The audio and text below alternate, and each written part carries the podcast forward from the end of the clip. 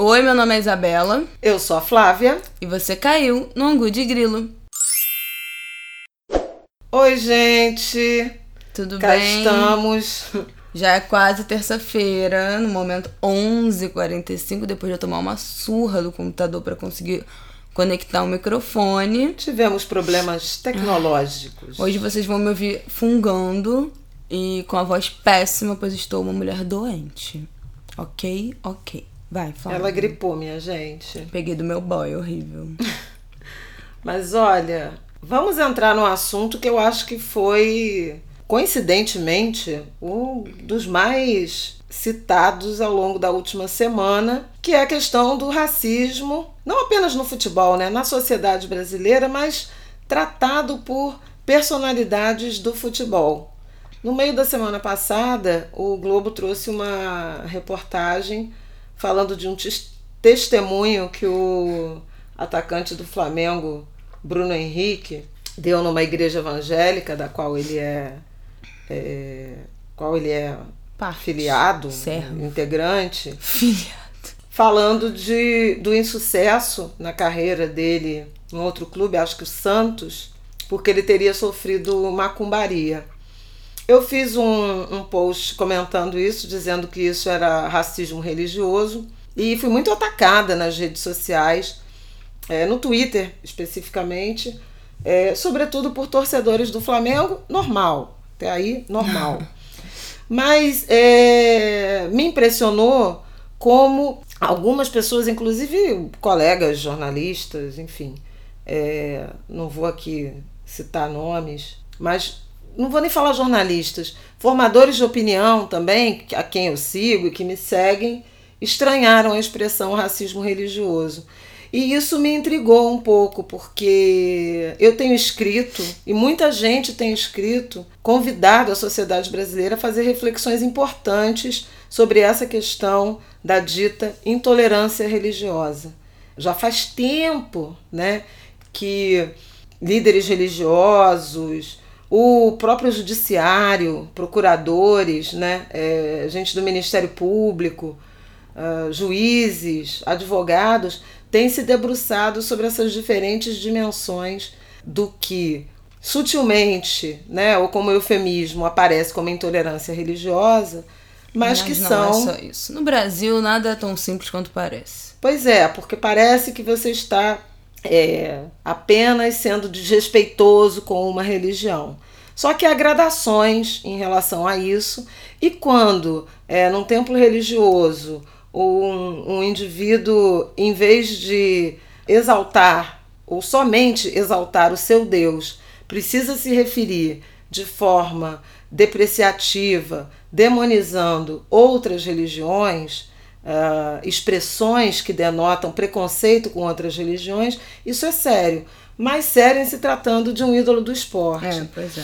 É, a gente trata de racismo religioso porque há uma intenção deliberada em demonizar, em desqualificar a fé das religiões de matriz africana, o candomblé e a umbanda.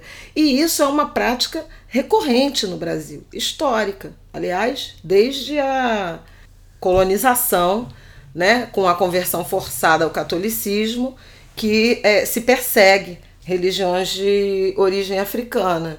Isso não cessou com independência, império, república, abolição, não cessou com nada. Foi mudando um pouco de forma, um pouco mudando um pouco de protagonista, né? Já foi o Estado, já foi a Igreja Católica, a, A polícia, abolição, né? Tanto que a gente tem aí campanhas de pela libertação uh, de peças religiosas que foram sequestradas pela política, em, pela polícia em, em tempos de perseguição e criminalização das religiões de matriz africana, não apenas no Rio de Janeiro, Brasil todo, Bahia, vários estados, é, e mais recentemente a onda da perseguição instaurada pelas igrejas ou por, por líderes religiosos neopentecostais. Neopentecostais, é. Então é disso que deriva essa declaração do, do jogador do Flamengo, que eu classifiquei como racismo religioso, e é, E uma, um degrau além dessa, dessa, dessa classificação é o terrorismo religioso, que é outro debate que está em plena ebulição aqui é, no Brasil, mas em particular no Rio de Janeiro, em razão dos ataques sucessivos a terreiros de Umbanda e Candomblé no Rio de Janeiro, principalmente na região metropolitana, na Baixada Fluminense, Caxias, Nova Iguaçu à frente. Uhum. Também muito crescente em Campos, no norte fluminense, com destruição de terreiros, com expulsão de, de líderes religiosos, com proibição de uso de, de fios de contas, de roupas brancas, é, em várias favelas e, e, e, municípios e áreas de uh, comunidades populares, por uh, um fanatismo, um extremismo de violência e, de, e, e religioso de grupos que se denominam traficantes de Cristo, bonde de Jesus.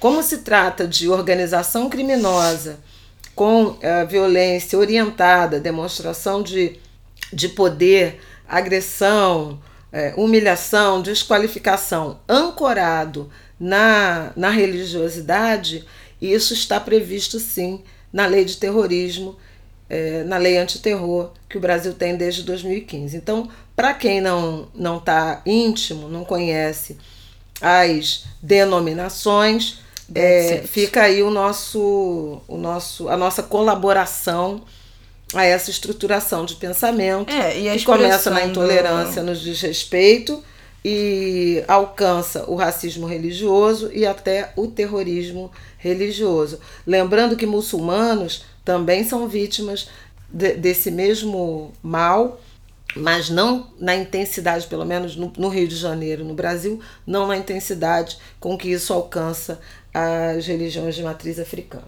É, enfim, é, chama racismo religioso por serem religiões de matriz africana, né, de origem negras, é, que sofrem uma perseguição por serem religiões negras, por estarem ligadas com, com tradições africanas, é, que não é o mesmo tipo de intolerância que sofrem é, outras religiões no Brasil que não tem essa essa fonte né, Origem, no, né? no, na questão racial e, e, nas tradições e origem africanas. Então é por isso o termo racismo religioso, que tem sido muito usado, que é, muito, é mais profundo, é uma outra realmente camada aí da intolerância religiosa.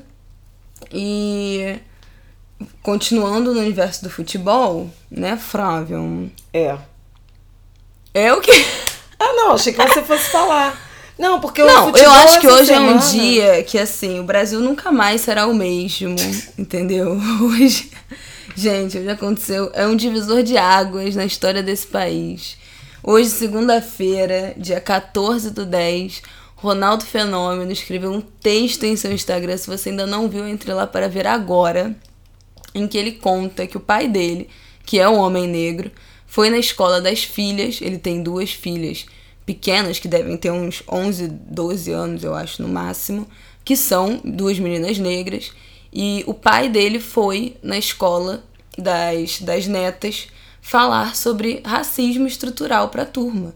E o Ronaldo fez um post que é um, assim, para mim, eu acho que foi o grande acontecimento é, da minha segunda-feira. um mini manifesto é, falando que o racismo, racismo é um problema, que se você ignora que o, o grande problema de, né, de, da perpetuação do racismo são as pessoas que acham que o racismo não existe, que é estrutural, que temos que falar sobre isso.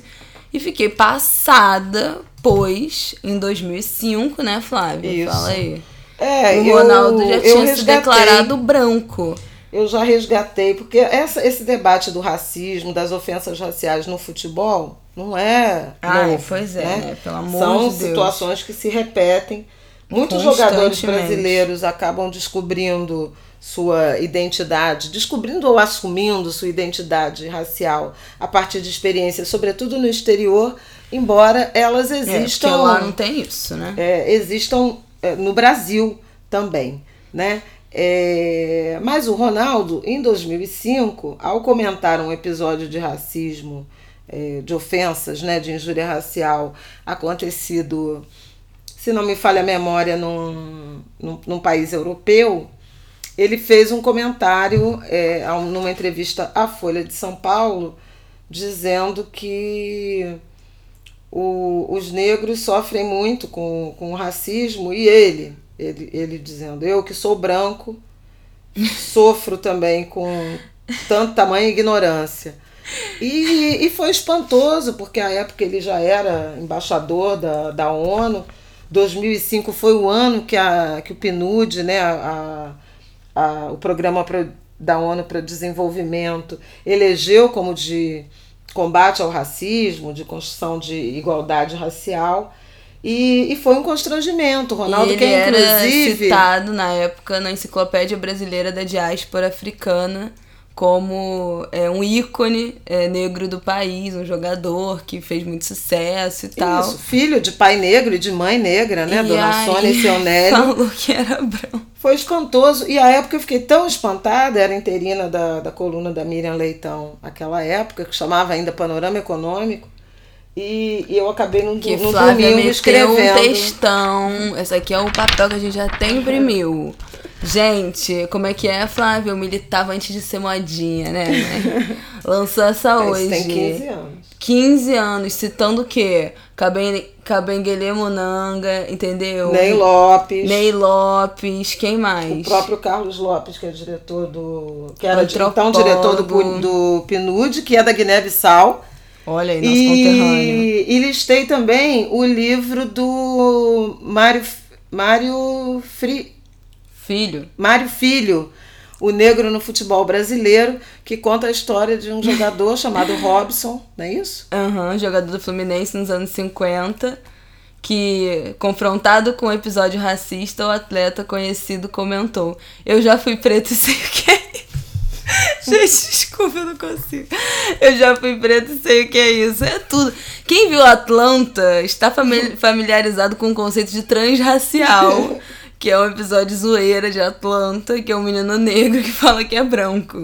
Então, assim, eu acho que a gente está num processo de, de, né, de voltar. Os transraciais estão se voltando atrás, estão se descobri redescobrindo. Pois é, mas é interessante porque também o fim de semana foi po- pontuado de, de ofensas, de provocações, inclusive ra- racistas, entre as torcidas do Grêmio e do Flamengo. Ai, gente, eu não aguento Torcida do Grêmio, que já tem Conhecida, né, antecedentes. gente? Sempre né? ela. O episódio lá do, do goleiro Aranha. Aranha.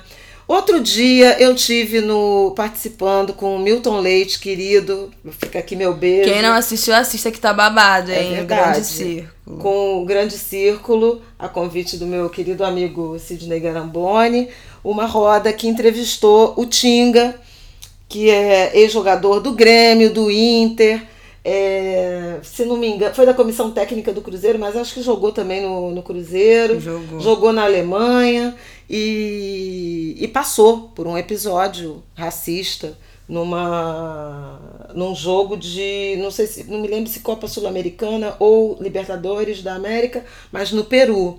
E o Tinga é um cara com muita consciência racial. Ele inclusive tem um cabelo rasta, né? Dread. é, com dread. E, e foi uma entrevista muito interessante em que a gente falou desses, desses episódios que se acumulam no, no futebol.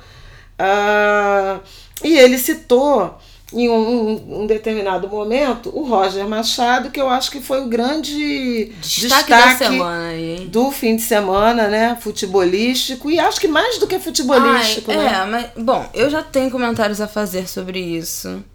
Que é, eu tenho que referenciar aqui Winnie Bueno, que é uma mulher incrível, Incrível. militante, ativista, acadêmica, mestre. Criadora do Tinder enfim. dos livros, Criadora aliás. do Tinder dos livros, que conecta jovens, quer dizer, maioria jovens, mas pessoas negras, é, a pessoas que estão dispostas a doar livros para esses jovens negros. Então, se você está disposto, entre no Twitter na hashtag Tinder dos livros, arroba Winnie Bueno, com dois N's. Sim, é por causa da Winnie Mandela.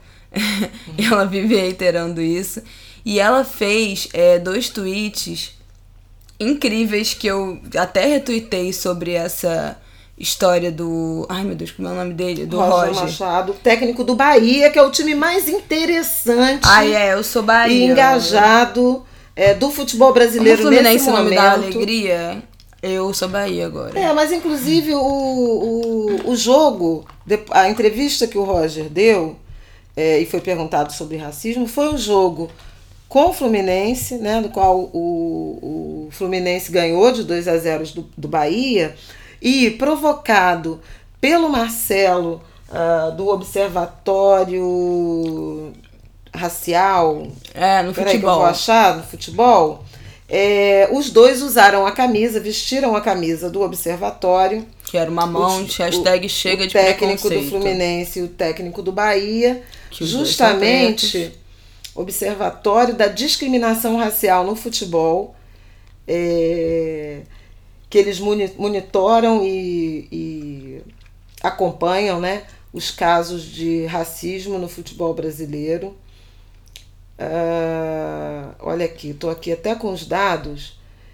Eles Vem a mulher começaram... dos dados. É, Fala, não, é porque eu achei aqui. Eles em, em 2014 contabilizaram 20, 2015 35, 2016 25, 2017 43, 2018 44 e esse ano, é, primeiro semestre, eu acho que, acho que até o primeiro semestre, 36 casos de racismo no futebol brasileiro. É, e aí tem é sempre a, o, a observação com essas estatísticas que são que acho que vale é, pensar e considerar. O racismo está aumentando ou a denúncia está aumentando? As pessoas estão denunciando mais os episódios racistas por causa de uma onda de conscientização de que é preciso denunciar e é preciso falar sobre isso para que se tomem as medidas legais, visto que é um crime, ou está realmente aumentando o número de ofensas racistas. Eu acho que está aumentando a denúncia. Eu não acho que o Brasil está se tornando nem mais nem menos racista, eu acho que sempre foi. Eu posso até dizer que nos últimos anos as pessoas perderam um pouco a vergonha, assim, né? Estão verbalizando mais o, seus preconceitos, é, junto com essa onda conservadora.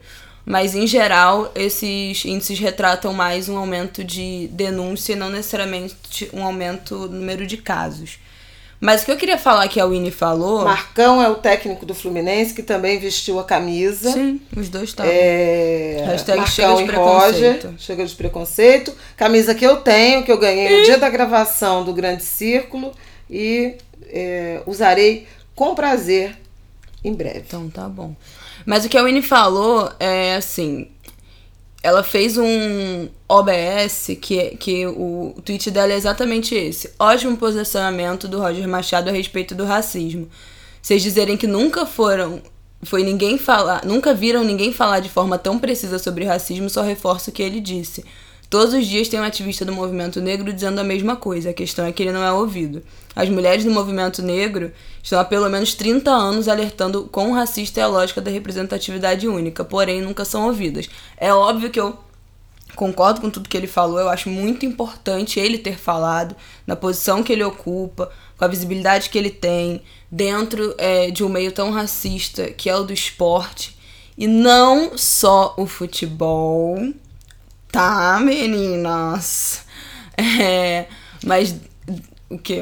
É, o Roger. Não, o Roger fez uma fala muito interessante, porque ele falou de mídia, e é verdade. Né? Ele, inclusive, tinha sido. A pergunta foi de uma, de uma jornalista mulher, o que também é raro, né? Na, comentarista, então, mais raro Foi uma ainda. fenda temporal que aconteceu É, ali, né? ele, ele falou Os cinco astros se minutos. alinharam. é, ele falou cinco minutos de uma forma muito, muito feliz, muito precisa, muito objetiva sobre a invisibilidade, sobre o racismo nos espaços de poder do futebol, mas também da mídia, da sociedade brasileira como um todo. Uhum. Ele falou da violência a que mulheres negras são submetidas, as estatísticas de violência em que mulheres negras são as maiores vítimas do feminicídio, jovens negros ah, do extermínio, né, da violência homicida no Brasil. Então ele fez uma, uma, uma, uma- Um grande panorama, aulão, né? Um aulão.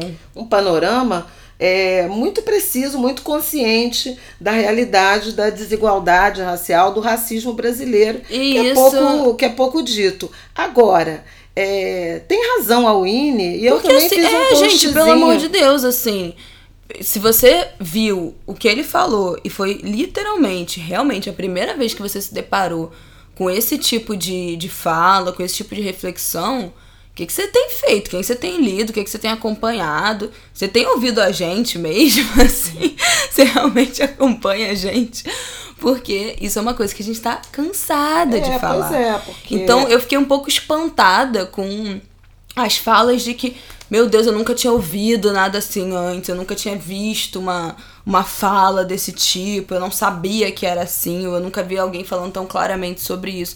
Gente, vocês estão completamente equivocados. É. Eu acho que, assim, é, é bom, se, se realmente foi a primeira vez que vocês se depararam com isso, eu acho que esse é o momento, então de abrir os horizontes, né? Começar a mudar aí as pessoas que vocês acompanham, o que, que vocês andam lendo, porque tem muita gente falando isso há várias décadas. Não, viva o Roger, décadas. mas Foi isso muito não é importante, novo. não, não é, não tem absolutamente nada de novo no que ele disse, mas foi muito importante ele ter dito dentro dessa, desse meio, dentro do esporte, dentro do futebol, é, com esse tamanho de visibilidade. É, que ele tem. É óbvio que ele tinha que fazer isso, foi ótimo ele ter feito, é, sem retirar mérito nenhum.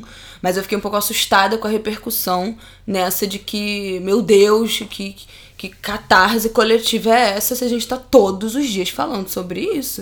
E é. assim, detalhes é, tão pequenos de nós dois. É, não consigo não citar Roberto Carlos, I'm sorry. É, mas assim, dentro dessa lógica de violência contra a população negra, tem vários outros micro detalhes. Por exemplo, mulheres negras tomam menos anestesia no parto. Isso é um estudo, isso é, é tem uma pesquisa violência obstétrica. É, sobre violência obstétrica.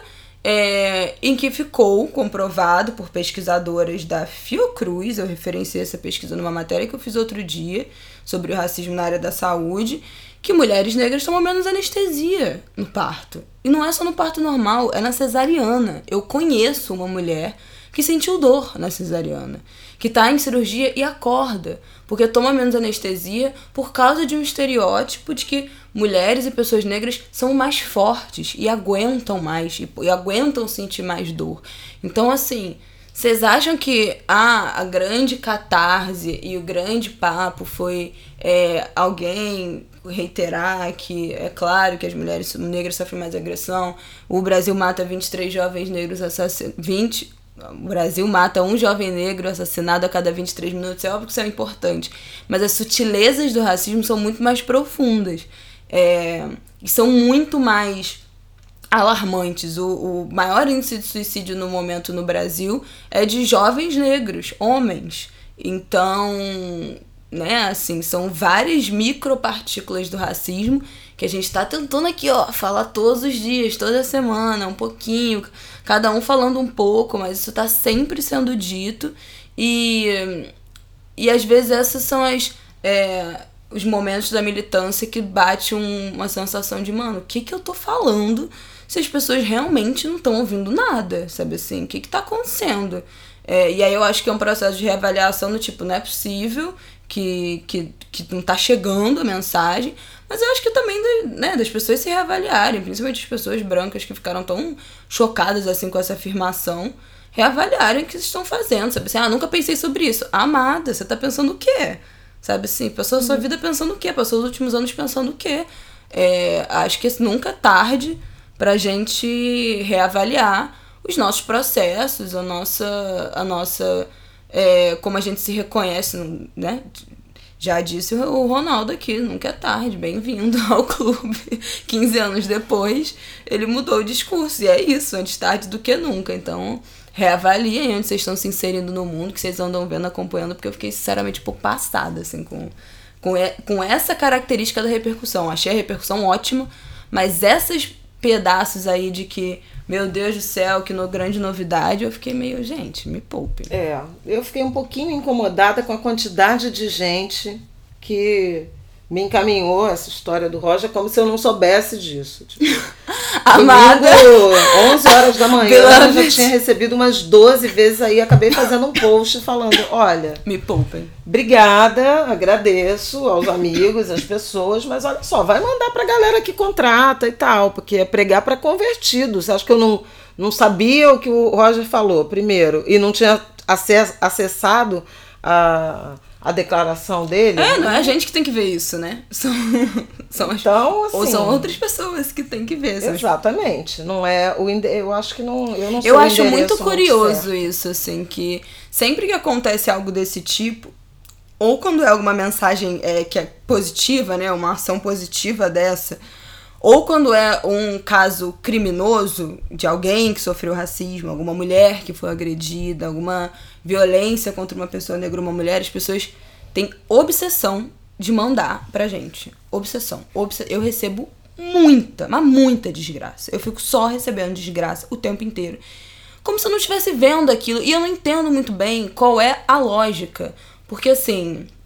É eu falo disso o tempo todo, as pessoas me pedem pra me posicionar muito sobre as coisas. Então, me mandam, tipo, ah, uma- um caso de feminicídio, você viu isso? Qual é a sua opinião? Gente, qual, vocês- qual você acha que é a minha opinião, assim? Eu basicamente falo sobre mulher, sobre feminismo, sobre defesa de mulher, sobre questão racial o tempo todo. É óbvio que eu sou contra essas coisas. É, mas assim, tem um limite do que, que eu posso fazer. O que, que eu posso fazer? Sabe assim? O que, que eu posso fazer? Eu não sei. Eu fico um pouco sem entender qual é a- a- é compartilhar, é querer conversar com alguém, é querer ler alguma coisa. Eu não consigo muito bem entender qual é a lógica de você compartilhar é, esses, essas aulas, que aí eu acho que quem tem que assistir isso são principalmente pessoas brancas, acho que tem que ser compartilhado principalmente entre amigos e colegas brancos, para instigar essa reflexão em todo mundo. E esse compartilhamento, essa necessidade de que as pessoas se posicionem sobre desgraça, é, pessoas negras se posicionem sobre outras desgraças com pessoas negras, ou mulheres se posicionam sobre desgraças com mulheres, também não vejo muito sentido, porque assim, é, é basicamente disso que eu falo o tempo inteiro. Eu acho que também tive que ter um movimento de mandar pra pessoas brancas, pra homens. Oi, você é, tem lutado contra o machismo, dando visibilidade pra esses casos? Você tá acompanhando o que tá acontecendo? Você tem conversado com seus brothers sobre o aumento do feminicídio, sobre ele maltratar a namorada dele, sobre ele ameaçar a ex-mulher? Você tem desconstruído isso na sua rodinha íntima? Porque você tá vendo aqui que tem um monte de mulher morrendo? Ou você que é uma pessoa branca, você tem se conscientizado sobre isso? Pô, vamos vamos trocar essa ideia, vamos debater. Eu acho que tem que ter um, sabe, um outro circuito de circular essas coisas. Circuito circular, mas. Um outro jeito de circular essas coisas que não acabem encaixotando esses assuntos nas mesmas pessoas, gente. Todo mundo precisa falar sobre racismo, todo mundo precisa é, ouvir e debater isso, principalmente as pessoas brancas. Já falei isso aqui já mais de uma vez. Todo mundo precisa falar sobre machismo, sobre LGBT, LGBTfobia. É, precisamos discutir isso amplamente, nos informar e compartilhar informação, compartilhar conteúdo, porque senão a gente não vai sair do lugar. Ficar circulando o conteúdo entre as mesmas pessoas não vai adiantar em absolutamente nada. Então, assim, circulem para quem vocês acham que realmente não viram aquilo, quem realmente acha que precisa ver aquilo. É, a gente talvez não precise, né? Foi legal ter visto e tal, mas assim, mais do mesmo. É isso, né? É uma confirmação do que a gente já tá dizendo. É mais uma, do que a gente uma pessoa. já está dizendo e já sabia. É, vale a pena compartilhar no- nos grupos de zap, né? Nos grupos da É, família. viraliza aí nos grupos da família com os parentes. Eventualmente em aula, na universidade, no ensino médio, acho que é fundamental, super pedagógico. Mas acho que precisa ser compartilhado com mais gente para além da, da bolha, né? De pessoas que já têm essa consciência racial, essa identidade é, negra ou convicções ah, antirracistas. Para fechar esse, esse pacote aí do, do futebol, o futebol foi realmente fértil no fim de semana. Eu queria chamar a atenção pro tweet, pros tweets, né? Do Lucas Santos, um jogador que Tô nem sabendo. surgiu do Vasco, não, mas maravilhoso, do Vasco. gente, é boa notícia. pro- Valeu Ele 2019. joga no CSKA de Moscou. E, e ele é da favela para Pedro, de Irajá, Ih, menino. onde Mais o Kelvin um foi, assassinado, foi mais um assassinado. jovem negro assassinado. É, Na sexta-feira? Não. na sexta-feira e no sábado houve na volta do enterro do Kelvin uma não mentira foi na quinta É, foi na quinta e na foi na sexta que sexta-feira. Hum. depois do enterro um policial completamente transtornado Descontrolado. é, é, disparou a esmo, chutou gente com um fuzil na mão e as pessoas filmando.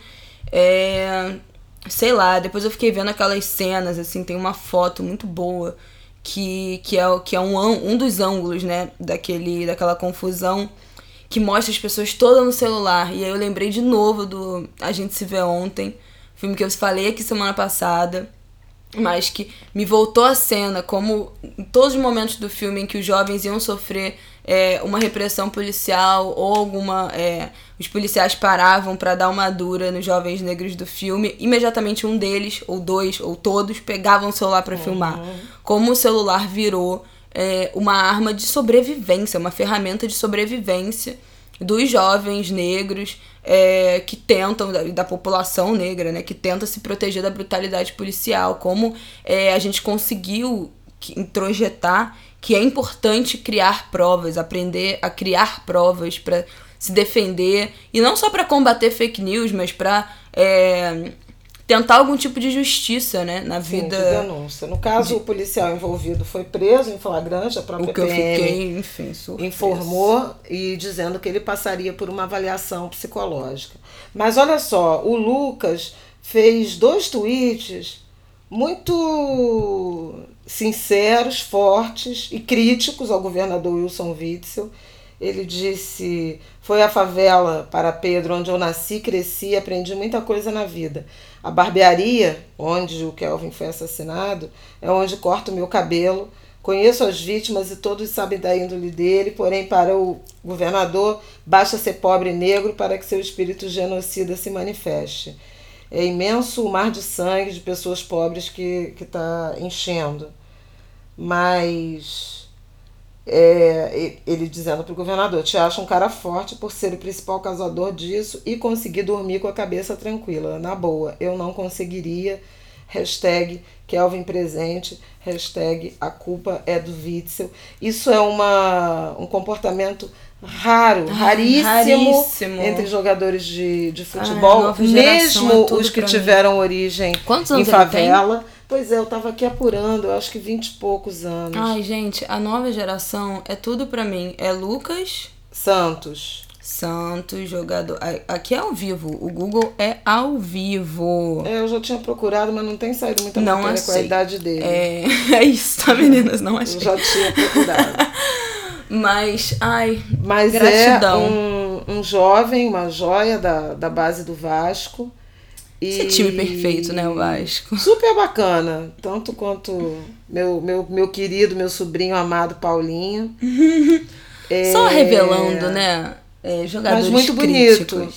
E de Moscou ou da Rússia, que também vem a notícia terrível, né? Que continua a saga do Robson, Meu pai. que foi Gente, gente. trabalhar com o Fernando, que já jogou na seleção e agora está na China. Levou uma medicação encomendada pelo sogro do Fernando, acabou preso porque o remédio para diabetes tem um- uma, uma substância proibida na Rússia e ele está preso por tráfico né, internacional, de, drogas. na Rússia sozinho, abandonado. A família do, do jogador do Fernando meteu o pé.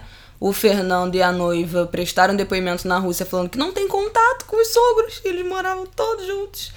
E assim, gente, ai, olha, é. Orientação de, de advogado, sei, mas que é de uma história, assim. desumanidade. Não, é uma brutalidade. Olha, isso eu realmente nem vi. Teve matéria ontem, né, no Fantástico. Foi no É, Fantástico? Não, foi no Globo Esporte. Foi no, no Esporte Espetacular. Ah, que eles conseguiram é, entrevistar né, o Fernando. Eu Ele vi, já emagreceu tão 20 quilos. quando eu vi aquela primeira matéria que assim, eu não, não fala ver, língua. gente. É, é uma situação muito, muito, muito difícil. É, Parabéns, inclusive, né, à equipe de jornalismo da TV Globo, do esporte. Que não desistiu é, dessa que história. tem mantido esse, esse assunto é, no, nos programas, porque realmente é uma das injustiças mais Olha, brutais. É. Que dramáticas que eu te tomei conhecimento. Então, futebol tomou praticamente todo Não, o é, nosso é, episódio. Assim, é, com notícias positivas, com outras nem nota tanto. triste, né?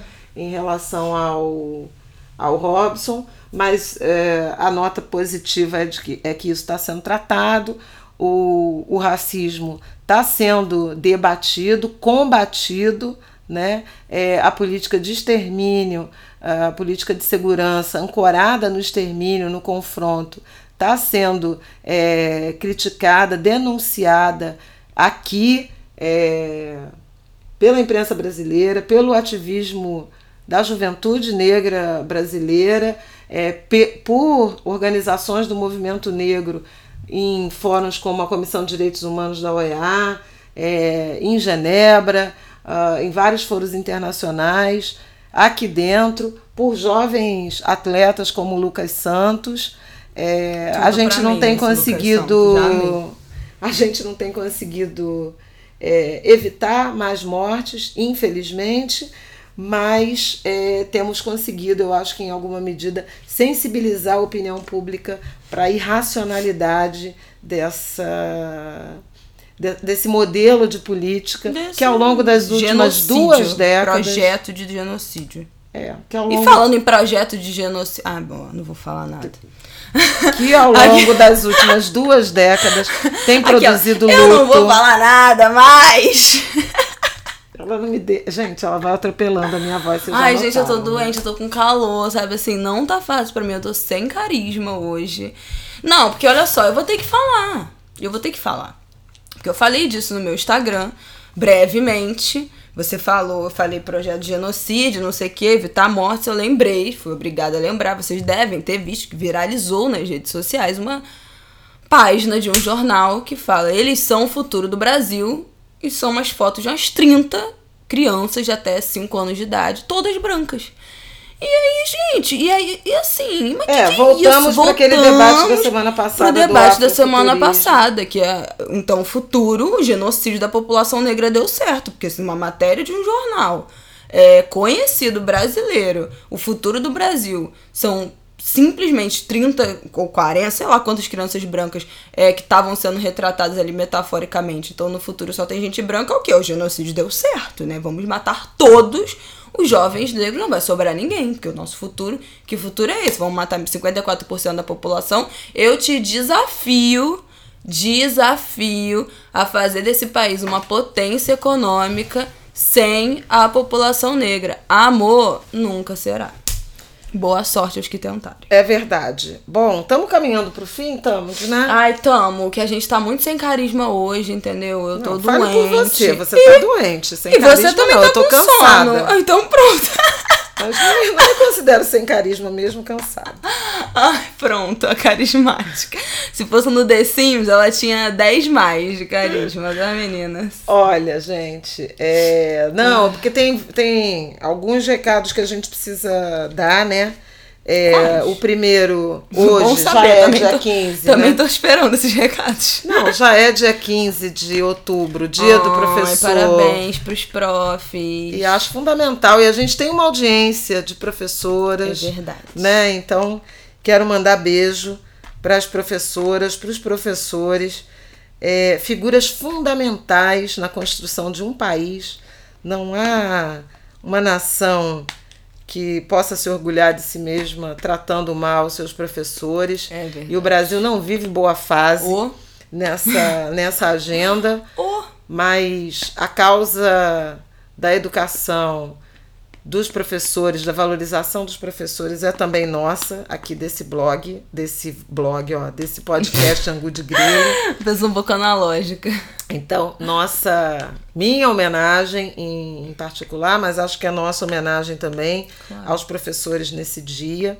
Eu também queria louvar é, Dona Fernanda Montenegro pelos 90 anos que ela completa nesse, nesse dia 16 de outubro, quarta-feira. Essa é uma, uma data que o Brasil inteiro precisa celebrar. é, celebrar Fernanda Montenegro neste 2009, 2019, nesse momento, é um ato político.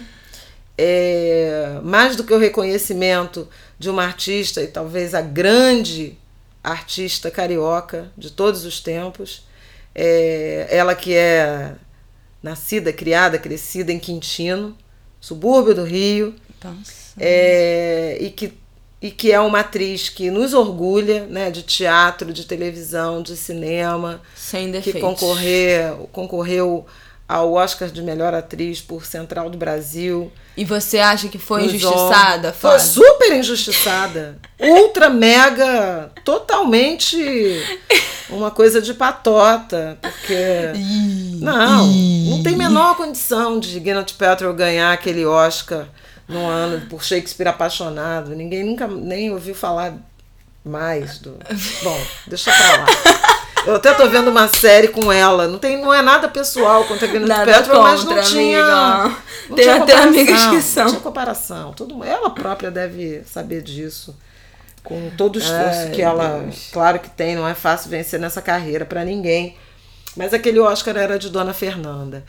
É, e Dona Fernanda, que no fim de semana apresentou um monólogo uh, sobre Nelson Rodrigues, Nelson Rodrigues por ele mesmo, e com textos, com lampejos, passagens muito atuais em relação à, polarização política e à perseguição. Ele, que nem era, nunca foi um homem de esquerda, pelo contrário, ele até mesmo se autodenominava um reacionário. Mas é interessante o debate sobre liberdade, sobre é, perseguição, né?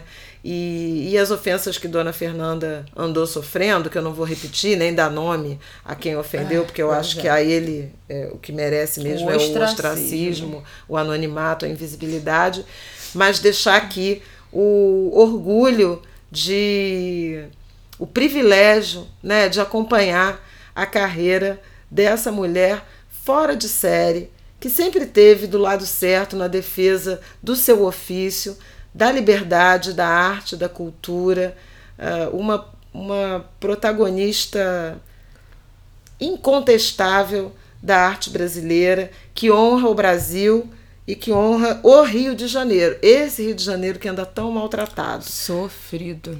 Por fim, outro dia a gente Meu acha Deus. que a gente vai fazer. Eu falei que eu tinha algumas notas para falar. Do céu.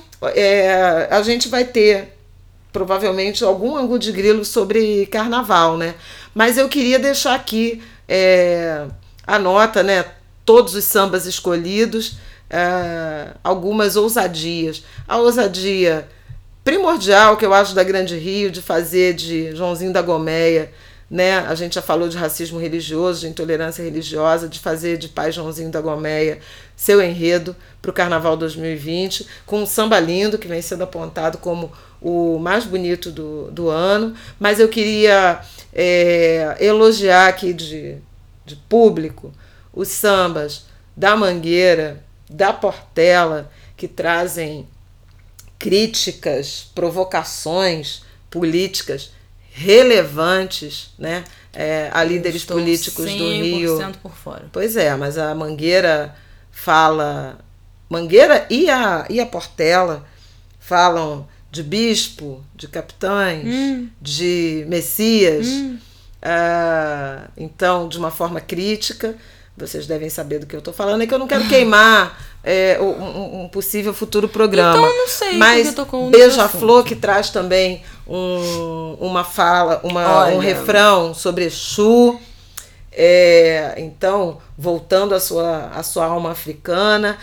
Hum. Mocidade ah, que traz Elsa, Deusa Gente, é mulher. Realmente, assim, a Beija-Flor tem que ser um episódio à parte aqui pra eu falar, né? Porque vocês sabem que eu tô revoltada. Pronto. Então, depois a gente fala. e queria citar também o Salgueiro, que vem com um, um enredo em homenagem a Benjamin de Oliveira, um palhaço negro. É, isso é raro também, tanto é quanto técnico de futebol. É, o samba é polêmico, teve salgueirense que não gostou, teve salgueirense que gostou, mas eu acho que a gente precisa é, lembrar que nesse momento de, dificuldade financeira do carnaval, a criatividade dos carnavalescos e dos compositores, ela está aflorando na direção de valorizar as origens negras, africanas é, do carnaval e ao uh, carregar nas tintas da crítica social. O Simas hoje citou também o samba da Tijuca, que fala sobre habitação, sobre arquitetura e que parte do Borel e das soluções de Tudo. moradia a partir da favela. Então veja, é pode isso, vir aí né, um gente, carnaval sem dinheiro, muito interessante. Ficou sem patrocínio, ficou sem enredo patrocinado, sem volta apoio. todo mundo a falar de macumba, entendeu? De política. Eu acho uma graça, mas acho ótimo. Eu acho uma graça também, não no sentido acho dela. Ótimo, não fizeram mais do que obrigação, poderiam repetir todo ano, porque eu vou passar por Caia pra ouvir macumba mesmo. Deixa, desculpa se eu esqueci de alguma escola. Ah, quero lembrar da Viradouro, Mãe, das ganhadeiras de, de Itapuã. É, mulheres negras. Então, vamos ter, uma, vamos ter um programa em breve. Tá bom. Só sobre carnaval. Deixa sair o, o, o, CD. É, o CD? O CD, o álbum. Minha mãe Enfim, compra CD ainda. Eu compro até hoje. Podemos falar é disso tudo também. Pra mim. É, mas é isso. Então, então acho tá que está registrado. beijo, falou Muito demais. futebol, muito beijo para os professores. Meu amor eterno, gratidão, admiração por Dona Fernanda. E vem aí um super carnaval. Hum, bom, veremos. Ainda que visualmente mais simples. é, queria fazer uma última provocação é, sobre o dia do professor, sobre essa reflexão sobre educação, né, é, escola, faculdade, que é pedir para vocês fazerem uma breve continha e contarem para mim, é, contarem pra gente lá na hashtag Angu de Grilo no Twitter e no e-mail arroba, e arroba, tô falando tudo errado, gente, angudegrilo arroba gmail.com contar e me conta. Conta e me conta quantos professores negros você teve na escola e quantos professores negros você teve na faculdade. Acho que essa é uma conta que a gente tem que fazer. Eu tive muito poucos na escola. Eu acho que tive menos ainda na faculdade, por incrível que pareça. E acho que é importante a gente pensar nisso, para pensar também por que, que a nossa educação é tão eurocêntrica, é tão embranquecida, por que, que o nosso conteúdo é, é tão enviesado pelas tradições ou pela história grega, é, europeia, pela história do ponto de vista do descobrimento, do colonizador. Eu acho que isso tem tudo a ver é, com os professores, né? Com, com os professores, com coordenadores, com a direção, com o MEC, é, com, com, o currículo, um com a base é curricular. Muito... Então, é, isso, eu acho que isso tem tudo. O que a gente aprende, ou que, principalmente, o que a gente não aprende, tem tudo a ver com que que é? Ela já tá, tá aqui, ó, querendo me cortar. Ela fala. Olha, gente, é muito difícil, sabe? Tem dias que é muito difícil. então, tá bom, essa é a minha última reflexão, que eu acho que o que a gente não aprende tem tudo a ver com quem ensina. Então, eu tenho certeza que se a gente tivesse mais professores negros no ensino fundamental 2, no ensino médio, na faculdade, o nosso aprendizado, o nosso conteúdo seria completamente diferente e ninguém ia ficar espantado com nada do que o Roger falou. Tá bom? Então tá bom. Beijo, até semana que vem, com mais carisma, sem até doença. semana que vem, Tomem gente. vitamina C, protejam-se. Beijo, tchau. Vão a Flup, que ah, começa é. quarta 16 e vai até domingo 20. Tem Estaremos Patrícia lá. Collins, tem Flávia Oliveira, ah, tem Giovana Flávia Xavier. Oliveira, tem Isabela na plateia. Então uh. quem quiser tirar foto, estarei lá. Todo mundo. Beijo. Beijo, gente. Já tinha dado tchau.